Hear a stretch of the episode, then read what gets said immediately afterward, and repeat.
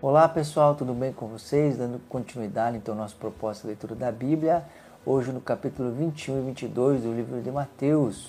O capítulo 21 aqui então inicia com Jesus indo a Jerusalém né, e dizendo a dois dos seus discípulos para que fossem a um lugar e pegasse então uma jumentinha a qual ninguém tivesse montado. E ele vai, é, o próprio texto vai dizer o porquê disso. Era para que se cumprisse as escrituras, né, que foi dita é, a respeito disso. Né? Uma das coisas que a gente percebeu ou tem visto no livro de Mateus é que Jesus está vivendo para se cumprir aquilo que estava escrito a seu respeito. E então seus discípulos vão, e o versículo diz assim, no versículo 6: Indo os discípulos e tendo feito como Jesus ordenara, trouxeram a jumentinha e o jumentinho. Olha que coisa interessante. Jesus diz a eles para ele fazer algo e eles foram e fizeram como Jesus falou. Né?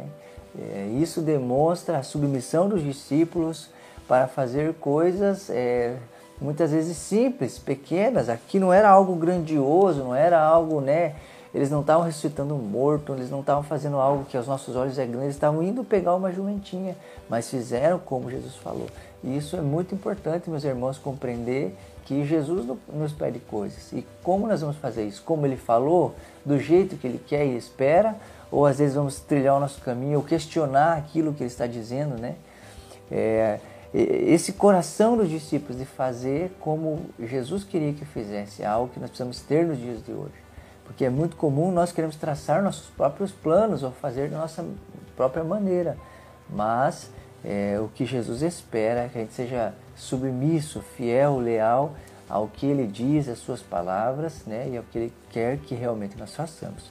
No versículo 12 fala então sobre a purificação do templo, diz assim: Tendo Jesus entrado no templo, expulsou todos os que ali vendiam e compravam, também derrubou as mesas dos cambistas e as cadeiras que vendiam pombas, e disse-lhes: Está escrito: A minha casa será chamada casa de oração, vós, porém, a transformais em covil de salteadores. Olha que coisa interessante, né?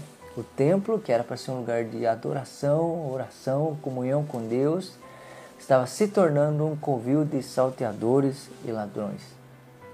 E Jesus, ele, quando ele entra lá, ele expulsa essas coisas. Essas coisas não deveriam estar lá. Essas coisas estavam tomando o lugar de coisas que realmente deveriam ser importantes no templo. Né? Hoje também né? embora não haja o templo, se é que eu posso dizer assim, mas nós somos o templo, a casa do Senhor. E o que está nesse templo no nosso coração que não deveria estar?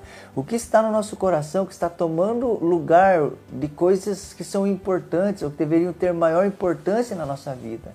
A grande verdade é que Jesus tirou as mesas, não somente expulsou eles, mas tirou as mesas para que eles não voltassem. E assim também nós devemos fazer, tirar coisas dos nossos corações e também derrubar as mesas para impedir que essas coisas voltem ou tornem a habitar no nosso coração, né? O que será que existe no nosso coração que não deveria estar ali? São coisas que nós devemos pensar e assim como Jesus fez, tirar para que tenha é, importância no nosso coração que Ele realmente quer que tenha. E aí então, a partir daqui, é, de certa forma, os líderes religiosos, né, os fariseus e os escribas, eles com essa atitude de Jesus, eles ficam meio que brabo com Jesus, ou de certa forma era esse o pensamento: quem você é? Quem você pensa que é para fazer o que está fazendo? E aqui Jesus então começa a falar é, a partir da figueira e algumas parábolas, é, exemplificando, né? É, que ele esperava algo desse povo, mas esse povo não deu a resposta que ele esperava, ou que esse povo que, ele, que Deus tanto escolheu né, para ser o seu povo, é, rejeitou seus convites. Ele começa falando então da figueira, né, que não dá fruto, que só tinha aparência, que só tinha folha, mas que não tinha fruto algum.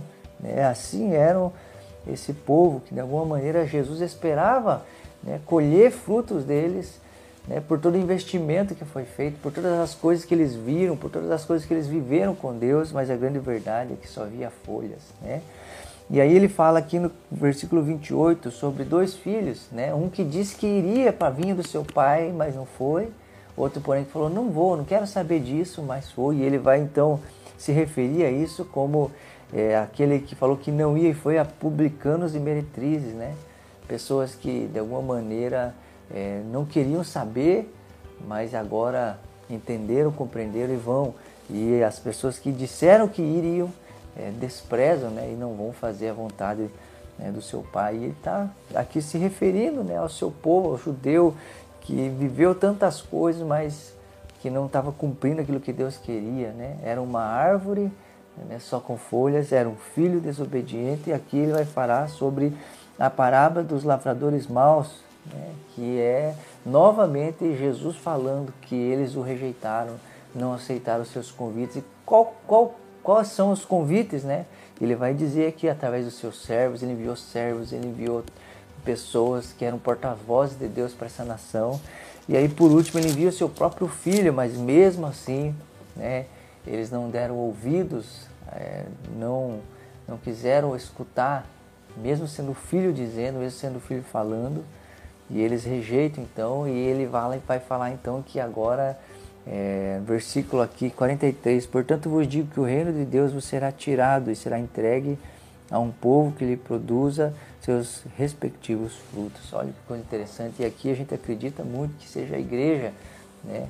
Deus agora é, agindo na sua igreja, na sua noiva, para que ela dê os frutos que ele tanto esperava do seu povo. Né? E em resposta a tudo isso, esses líderes religiosos, esses, é, esse povo né, que, que Jesus está se referindo aqui, eles escutam essas coisas, sabem que Jesus está falando sobre eles, e eles começam de alguma maneira agora, talvez né, com ira no coração, tentar pegar Jesus em algo. Então eles tentam isso das mais diversas formas, através do tributo, ou seja, das coisas humanas, né, questão de, é, de valores, de moedas, tentando pegar Jesus em algo. E o versículo 23 vai falar então sobre doutrina, né, que aqui os saduceus, de alguma maneira, tentando é, pegar Jesus em algo sobre sua doutrina. E no versículo 34 são os fariseus, eles percebem que, que Jesus de alguma maneira dá uma boa resposta para os saduceus, e agora os fariseus tentam pegar Jesus em algo. E com tudo isso, algo interessante estava acontecendo. É, no Antigo Testamento, quando um cordeiro ele ia morrer né, pelo sacrifício para que as pessoas fossem perdoadas, ele ficava alguns dias separado e as pessoas procuravam para ver se ele não tinha algum defeito, né, se não encontravam nele nada de errado. Né, e quando eles percebessem que esse cordeiro não tinha nenhum defeito, aí então eles sacrificavam esse, esse cordeiro pelos pecados das pessoas.